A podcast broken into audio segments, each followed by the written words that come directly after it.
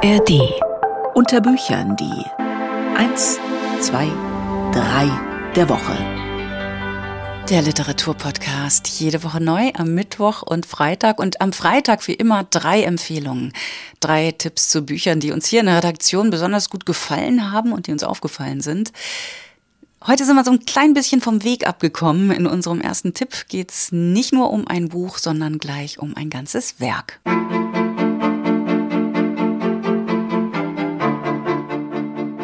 Salman Rushdie. Ja, die Literaturnachricht der Woche. Der Schriftsteller bekommt in diesem Jahr den Friedenspreis des deutschen Buchhandels. Finde ich sehr großartig. Der 1947 in Bombay geborene und 1989 mit der Fatwa belegte Schriftsteller, der wurde noch kurz vor der Veröffentlichung seines jüngsten Romans Victory City im August 22 Opfer eines Mordanschlags. Trotz massiver körperlicher und psychischer Folgen, mit denen er noch immer ringt, schreibt er weiter. Die Jury begründet, wir ehren Simon Rushdie für seine Unbeugsamkeit, seine Lebensbejahung und dafür, dass er mit seiner Erzählfreude die Welt bereichert. In der Jury für den Friedenspreis ist mein Kollege Klaus Brinkbäumer, MDR-Programmdirektor, und der hat im Gespräch mit Carsten Tesch erzählt, wieso die Entscheidung auf Simon Rushdie fiel und was an dessen Werk so unheimlich lesenswert ist. Simon Rushdie, ein Mann, der seit 1989 im Wissen lebt, dass ihn jeder öffentliche Auftritt den Kopf kosten kann, der in seinen Romanen wie entfesselt weiterschreibt. Ist dieser Simon Rushdie nicht seit Jahren dringend ein Kandidat für den Friedenspreis des deutschen Buchhandels? Das wird er wahrscheinlich gewesen sein. Das könnte er gewesen sein. Ich weiß, dass er immer mal wieder in der größeren Auswahl äh, war, aber er hat ihn nie bekommen und manchmal stimmt ja auch der Zeitpunkt. Manchmal ist ja so ein idealer Moment gekommen. Ich finde, dass der jetzt gekommen ist, weil es nicht nur, das wäre dann schon fast zynisch, das Attentat im vergangenen Jahr gibt, sondern auch wirklich ein großes neues Buch. Er hat also direkt nach dem Attentat seinen neuen Roman veröffentlicht, Victory City, in dem es wie schon so oft, aber dann wieder auf ganz andere Weise um Migration geht, um Toleranz geht, um weltliche Haltungen gegenüber religiösen, damit auch um Freiheit gegen Diktatur, Themen unserer Zeit. Und wir in der Jury fanden, wann, wenn nicht jetzt oder anders gesagt, jetzt. Das ist der Moment für Salman Rushdie. Das klang jetzt bei Ihnen auch schon raus. Der Friedenspreis deutet also auch immer die Gegenwart, setzt ein Zeichen. Inwiefern ist der Preis für Simon Rushdie jetzt ein Signal für diese Zeit? Was will die Jury damit sagen? Dass wir einen Preisträger haben, der über Migration nachdenkt, über globale Politik nachdenkt, über Autokratien nachdenkt, über die Folgen von Diktatur und darüber, was Diktatur im speziellen Fall ganz besonders aktuell die iranische mit Gesellschaften und, wenn man es ein bisschen pathetisch sagen möchte, Seelen machen kann, wie sie also zerstören kann und Rushdie findet dafür Geschichten, er findet dafür Bilder, er schreibt so, so weit, so fantasievoll wie wenige andere Autorinnen und Autoren, die ich kenne. Die Geschichten haben immer etwas Hochaktuelles und, und zugleich ganz Fantastisches. Ähm, jetzt in dem aktuellen Roman Victory City wird eine Frau, die Heldin des Romans, weit über 200 Jahre alt. Wie realistisch ist jetzt das? Mhm. Aber dann gibt es viele Dinge, die, die ganz realistisch sind und mit denen er höchst aktuell in die Gegenwart eingreift und dann ganz wesentlich dieser, dieser Lebensmut, ja, Jahrzehnte unter der Fatwa, Jahrzehnte im Verborgenen und er schreibt und schreibt und schreibt und schreibt und er lebt und lebt und lebt. Ja. 21 Bücher, ich glaube, das 16 davon Romane, fünf Sachbücher, wenn ich es jetzt richtig in Erinnerung habe. Der ist ungebrochen, der macht einfach weiter und auch das ist prämierenswert. Da haben Sie eben auch schon viel angedeutet, glaube ich. Wenn ich Sie jetzt darum bitte, den Schriftsteller Simon Rushdie, wenn Sie sich sein Werk angucken, seit ja. 1981, seit dem Meisterwerk Mitternachtskinder, also wenn ich Sie jetzt bitte zu beschreiben, was das Besondere, was Ihnen, was, ja, so in ein paar Sätzen zu sagen, weil Sie eben sagten, er schreibt so weit, das ist ja, denke ich, er ist so sehr ein Erzähler, weil anfangs ging es so, ja, so auch um Nachrichtenthemen eigentlich, Autokratie, Rassismus, solche mhm. Dinge. So, und dann sagten Sie, er, er schreibt so weit, er erzählt so weit. Ja, was ist er denn für ein Erzähler? Zunächst einmal sprachlich filigran. Ich, äh, was in Deutschland nicht so richtig bekannt ist, ist, dass er früher mal Werbetexter war. Ja? Und dann hat er ähm, Schokolade und andere Dinge beworben und dann so Wörter wie available. Im Englischen ist das ziemlich komisch, man kann es schwer übersetzen. Available oder adorable, äh, bewunderbar oder wunderbar oder bewundernswert, aber mit einem Wortspiel versehen erfunden. Er kann also dichten, er kann schreiben, er kann Wörter erfinden. Und dann gibt es diese fantastischen, fast märchenhaften ähm, Spannungsbögen oder Themen, Erzählungen, die, die oft über Jahrhunderte reichen, in denen Figuren die aberwitzigsten und dann auch äh, ganz realistischsten, das gibt es jetzt nicht diesen Superlativ, Dinge erleben. Das, das zu verbinden ist meistens gekonnt. Rushdie hat auch schon Bücher geschrieben, die miss missglückt waren oder jedenfalls nicht wirklich atemberaubend gut waren. Für Quichotte, das ist sein vorletzter Roman, ist er ziemlich verprügelt worden. Und dann sind aber eben auch echte Meisterwerke dabei und ich halte ihn ja für einen der größten Schriftsteller der Gegenwart. Und immer, wenn er erzählt, ne? Also bei dem ja. Vorgängerbuch, da hieß es immer, er würde mehr schwadronieren in dem Buch ja, und jetzt genau. erzählt er aber wieder eben, weil ich finde das Wort so schön, was ich finde es so, so gut charakterisierend, dass er so weit erzählen würde. Und Üppig, dann eben auch überbordend. Entschuldigen Sie, ich wollte nicht ins Wort fallen. Und dann aber eben auch ja Geschichten aus den oder Erzählperspektiven aus den Ländern mitbringt und vereint, in denen er war. Ja, ist in Indien aufgewachsen, dann in Großbritannien zur Schule gegangen, ist heute in New York und weltweit gereist und aus vielen Kulturen ähm, bringt er dann Dinge zusammen, was auch nicht viele so können wie er. Das macht diese Erzählungen so weitschichtig und vielseitig und international. Nun wird der Friedenspreis im Oktober wieder bei der Buchmesse im Zusammenhang mit der Buchmesse in der Frankfurter Paulskirche vergeben. Haben Sie in der Jury auch am Rande wenigstens über Risiken gesprochen, Simon Rushdie einzuladen? Ja, müssen wir ja. Und äh, trotzdem sind Risiken und Sicherheit nichts, was wir öffentlich allzu breit diskutieren sollten. Aber Sie haben ja recht mit dem Hinweis. Rushdie ist ähm, im Bundesstaat New York bei einer Veranstaltung im vergangenen Jahr angegriffen worden, wo es keinerlei Sicherheitsvorkehrungen gab. Man hatte dort gedacht, es sei so friedlich und es sei ja vorbei und jetzt sei so viele Jahrzehnte lang nichts passiert und was für ein äh, vergnügtes Umfeld. Und dann ist es passiert. Äh, natürlich muss die Sicherheit äh, gewährleistet sein für ihn, für das Publikum. Er will aber kommen. Er hat äh, sich sehr gefreut über die Nachricht. Er hat äh, auf jeden Fall zugesagt, zu versuchen zu kommen. Das ist also keine Frage des Wollens oder der Sicherheitsbedenken bei ihm, sondern eine Frage, ob es physisch geht, ob er wirklich schon reisen kann, wieder über den Atlantik reisen kann. Und ich glaube, er kann. Und zum Schluss vielleicht noch ein Lesetipp. Welchen Roman von Simon Rushdie würden Sie allen empfehlen, die jetzt sagen, okay, jetzt ist aber nun wirklich soweit, jetzt muss ich mit Simon Rushdie endlich mal anfangen? Muss es einer sein? Muss ich mich auf einen beschränken? Ja. Mitternachtskinder von Ihnen schon genannt. Die, Vorne die anzufangen.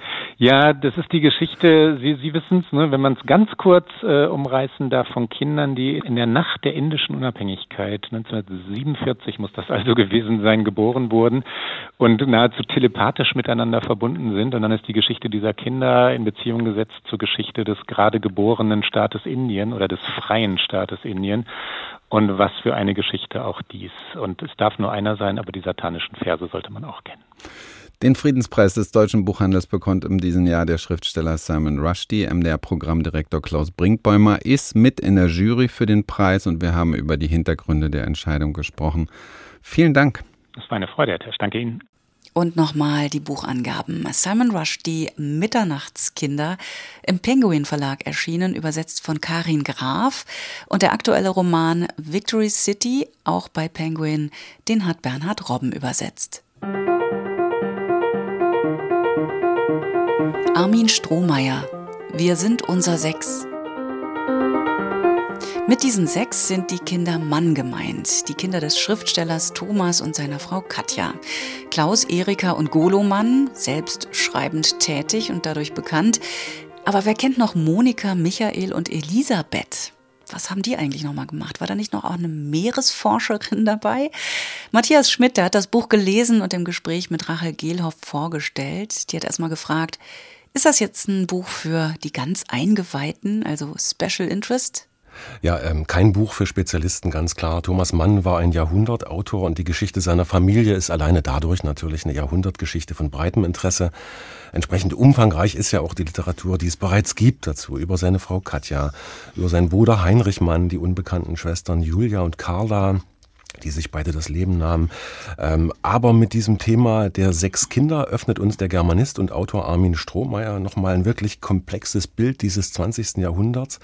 Erstens natürlich, weil er die Geschichte der Eltern miterzählt und zwar maßvoll, sage ich jetzt mal. Das ist ja auch ein weites Feld, auf dem man sich sehr leicht verzetteln könnte. Dann ist es natürlich auch ein faktisch eine Jahrhundertgeschichte, denn die ersten beiden der Kinder, Erika und Klausmann, kamen 1905 und 1906 zur Welt.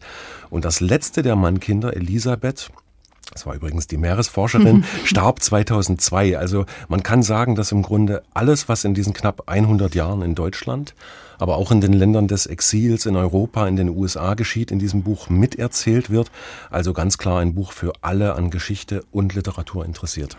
Im Untertitel, ist ja manchmal auch spannend, heißt das Buch, was Erika, Klaus, Golo, Monika, Elisabeth und Michael verband und was sie trennte. Ich habe so gedacht, ist ja ziemlich wagemutig, was hier im Buch versucht werden soll, die wichtigsten Verbindungs- und Trennlinien der Geschwister zu zeigen Hut ab, wenn das gelingt, aber welche sind das denn?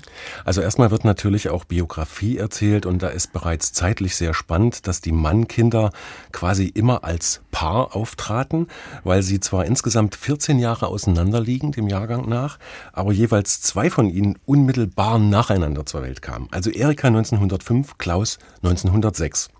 Und diese beiden, das ist eine besonders ausführliche Geschichte in dem Buch, die verbringen ja nicht nur wirklich viel Zeit miteinander, sie touren gemeinsam um die Welt, machen Schulden, die der Herr Vater dann vom Nobelpreisgeld bezahlen muss. Aber auch kann. Aber auch kann für alle Kinder auch, das gilt für alle. Äh, den beiden hängt auch noch das Gerücht an, ihr Verhältnis sei inzestuös. Es gibt tatsächlich Briefzitate im Buch, die das irgendwie zu stärken scheinen, aber bestätigt wird es nicht. So als nächstes folgen 1909 und 1910 Golo und Monika. Und dann wieder mit einem gewissen Abstand 1918 und 19 Elisabeth und Michael. Und was man auf jeden Fall sehr, sehr plastisch erfährt ähm, in dem Buch ist, dass sie alle eine Art Familienfluch verbindet. Sie nennen ihn den Fluch des Schreibens, weil ganz klar der Vater Thomas, auch der Onkel Heinrich, weltberühmte Schriftsteller. Das ist einerseits Motivation und andererseits auch eine kaum zu überwindende Hürde. Alle versuchen es, alle schreiben. Auch wenn man letztlich sagen muss, dass eigentlich nur Klaus und Golo Erika im gewissen Maße auch als richtig bedeutende Autoren sich selbst etablieren können. Ja, aber dann hat man da ja sozusagen, wir sind unser Sechs, die anderen Geschwister mit im Boot. Welche Folgen hat der Fluch des Schreibens denn für die anderen? Ganz grundsätzlich kann man sagen, es fällt allen schwer, überhaupt einen Platz in dieser Welt zu finden. Also was wird man denn, wenn man aus einem solchen Haus stammt? Michael, der Jüngste als Beispiel mal, der vom Vater am wenigsten geliebte unter den sechs, auch das kommt heraus will Musiker werden, aber es reicht eben trotz aller Kosten und Mühen nicht für eine erstklassige Karriere. Es bleibt zweite Reihe. Er wird dann Germanist und Autor. Oder Erika, die älteste, die Schauspielerin wird, die kurzzeitig sogar mit Gustav Gründgens verheiratet ist, die über die Stränge schlägt, die Autorallyes fährt um die halbe Welt, findet auch erst spät als Lektorin und Herausgeberin der Briefe und Tagebücher des Vaters ihren Platz so richtig. Ja, aber wieder mit dem Vater verknüpft, ne? Also das Über-Ich ist da. Äh, man ja. kommt nicht los und dann streitet sie sich mit der jüngeren Schwester Monika über diese Deutungshoheit, über das, was herausgegeben werden darf, so sehr, dass sie kein Wort mehr miteinander sprechen bis zu Erika Erikas Tod. Auch zwischen Monika und Golo gibt es später ähnlichen Streit. Und Armin Strohmeier schreibt einmal, Zitat, die Manns hatten es nicht leicht mit ihren sechs Kindern. Und ich füge mal hinzu, aber die Kinder hatten es wahrlich auch nicht leicht mit sich selbst und dieser Familienherkunft. Ja, und ich füge noch mal hinzu, und mit den Eltern auch, vor allen Dingen mit dem Vater, würde ich mal sagen. Ja. Komplizierte und auch konfuse Familiengeschichten und auch bittere, die sind ja nicht immer leicht zu lesen. Ähm, wie ist das hier? Also ist es gut lesbar, jetzt mal abgesehen davon, dass Armin Strohmeier dezidiert etwas altmodisch schreibt, ein bisschen gestelzt, sage ich mal, was vielleicht auch daher rührt, dass tatsächlich Thomas Mann als Instanz über allem wacht. Also er schreibt zum Beispiel, wenn in Hollywood, wo sie ja im Exil sind, in Los Angeles, ähm, berühmte Gäste kommen, nennt er sie Zelebritäten. Das ist alles bewusst ein bisschen altmodisch. Mhm. Aber egal. Es gelingt ihm wirklich, äh, und zwar weitgehend chronologisch, diese Geschichten sehr spannend zusammenzuhalten, äh, dramaturgisch geschickt gebaut. Gleich zu Beginn zitiert er aus Klaus Manns Autobiografie Wendepunkt, in der er sich ja mit den Geschwistern und der Kindheit im Haus Mann beschäftigt. Und gerade Klaus Manns Biografie, die 1949 mit seinem Selbstmord endet, ist wahnsinnig gut in dieses ganze Familiengefüge eingebettet. Es gibt scheinbar kleine, aber interessante, wichtige Zusatzinfos. Darüber hinaus beispielsweise nochmal gut zu erinnern, dass Klaus Manns Roman Mephisto im Westen erst 1980 erscheinen durfte, in der DDR schon 1956, weil darin eben Gründgens, der Schauspieler, der ah, eben genau. äh, nicht wie die Familie Mann, die gesamte Familie Mann Deutschland verlassen hat, sondern sich mit den Nazis arrangiert hat, wiedererkennbar in der Figur des Höfgen dargestellt wird und natürlich seine ähm, Anhänger äh, versucht haben, das als Verunglimpfung vom Markt fernzuhalten. Ähm, sehr dramatisch auch eine andere Geschichte. Golo Mann flieht mit seinem Onkel Heinrich und dessen Frau sowie Franz Werfel und Alma Mahler 1940 zu Fuß äh, über Frankreich nach Spanien. Das sind wirklich bewegende Momente. Und die Mutter Katja Mann, bei denen dann in Kalifornien alle kurzzeitig im Haus leben, hasst wiederum Heinrichs Frau Nelly, die ihrer Meinung nach das Niveau nicht erfüllt, die auch sehr viel Alkohol trinkt. Und das alles hat dann auch den Hauch einer literarischen Familiensaga, ist bei allem Ernst streckenweise auch sehr unterhaltsam. Ja, und auch absurd. Also wie weit diese Zerwürfnisse dann gehen. Die ja. Versöhnung scheint nicht das Motto gewesen zu sein. Ich weiß gar nicht, ähm, Matthias Schmidt, ob man da überhaupt ein Fazit ziehen kann, aber Sie können bestimmt. Es ist ein unglaublich reiches Buch, wie ich finde, gut recherchiert, abgesehen von einem Fehler, die DEFA betreffend. Da schreibt Strohmeier einen Film, der DEFA schreibt Strohmeier einen Film aus dem Jahr 41 zu. Die wird natürlich erst nach dem Krieg gegründet, aber ansonsten ist es sehr gut ausbalanciert. Selbst in der Bildauswahl sind Fotos drin. Da sieht man beispielsweise Golo Mann, am Haus der Familie in Kilchberg in der Schweiz stehen und auf dem Klingelschild steht noch der Name des 1955 verstorbenen Vaters Thomas, also über den Tod hinaus, er thront immer über allen. Und er war, auch das erfährt man klar und manchmal auch deutlicher, als man es erwartet hätte, gar nicht unbedingt der liebevolle Vater, den sich die Kinder gewünscht haben. Also manchmal war er auch richtig gehend gemein, vor allen Dingen gegen Michael. Alles sehr informativ ein bisschen Klatsch und Tratsch gibt es auch. Ich erwähnte es. Zitate aus allen zur Verfügung stehenden Korrespondenzen, private Einblicke in eine Schriftstellerdynastie, bis hin zu Enkel Friedomann, der ja heute so ein bisschen das Familienerbe pflegt und hochhält.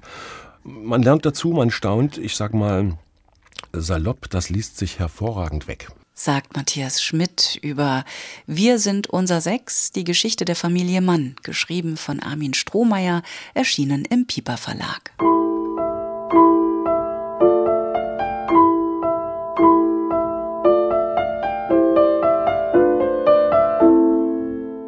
Olga Tokarczuk, Empusion.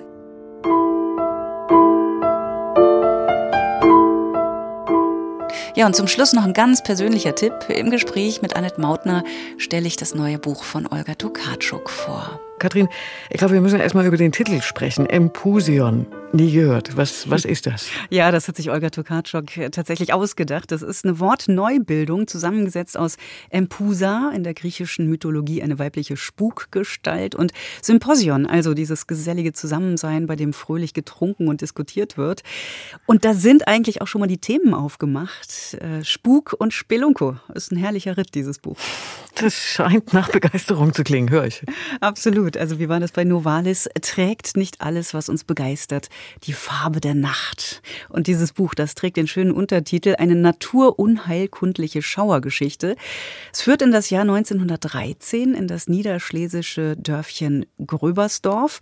Das gab und gibt es wirklich. Zu Beginn des 20. Jahrhunderts war dieses Gröbersdorf einer der bedeutendsten Luftkurorte Europas. Nur wenige Kilometer von Breslau entfernt. Da hatte dort der Arzt Hermann Bremer Mitte des 19. Jahrhunderts ein Sanatorium für Tuberkulosekranke errichtet und mit so einer speziellen Kaltwasserkur Maßstäbe gesetzt.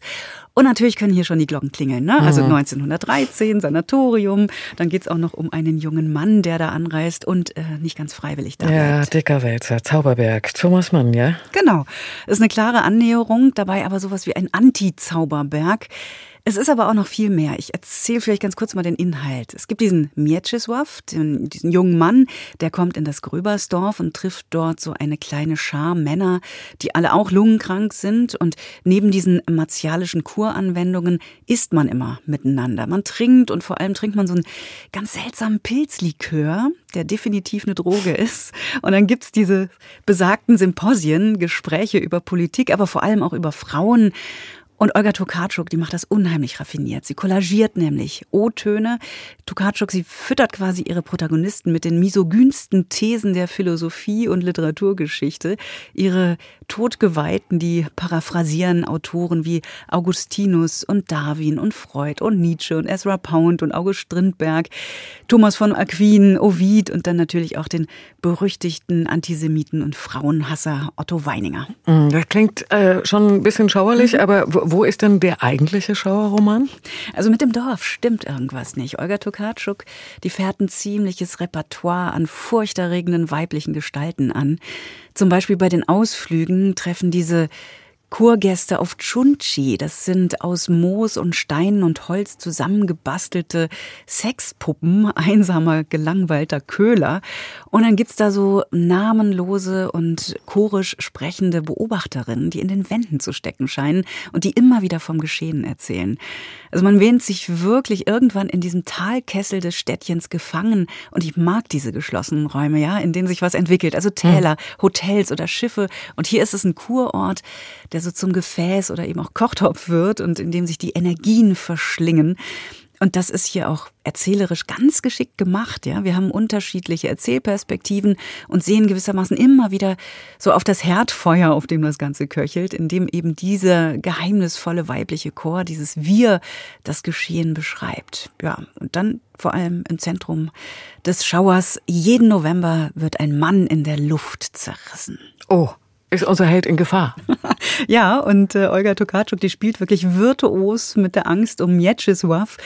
Ich meine, eine Schauergeschichte, die geht ja immer davon aus, dass da eine Person erschüttert wird. Ja, da, es gibt eine Figur, die wird als heil und bei Verstand vorgestellt und verfällt so langsam dem Wahnsinn, so hm. zerbricht, meist ohne Happy End.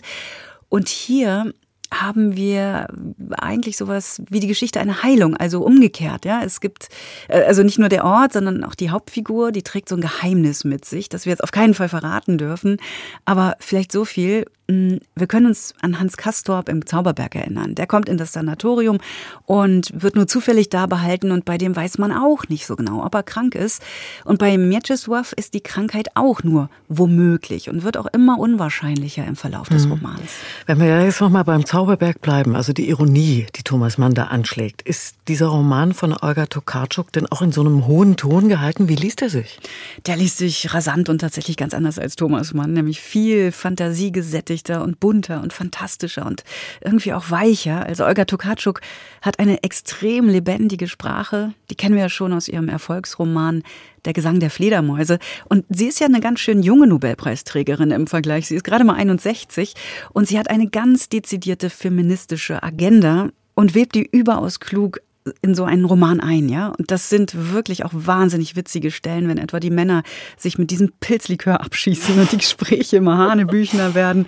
Und es wird dann auch wieder ganz zart, wenn die Figuren in ihren Schwächen beschrieben werden.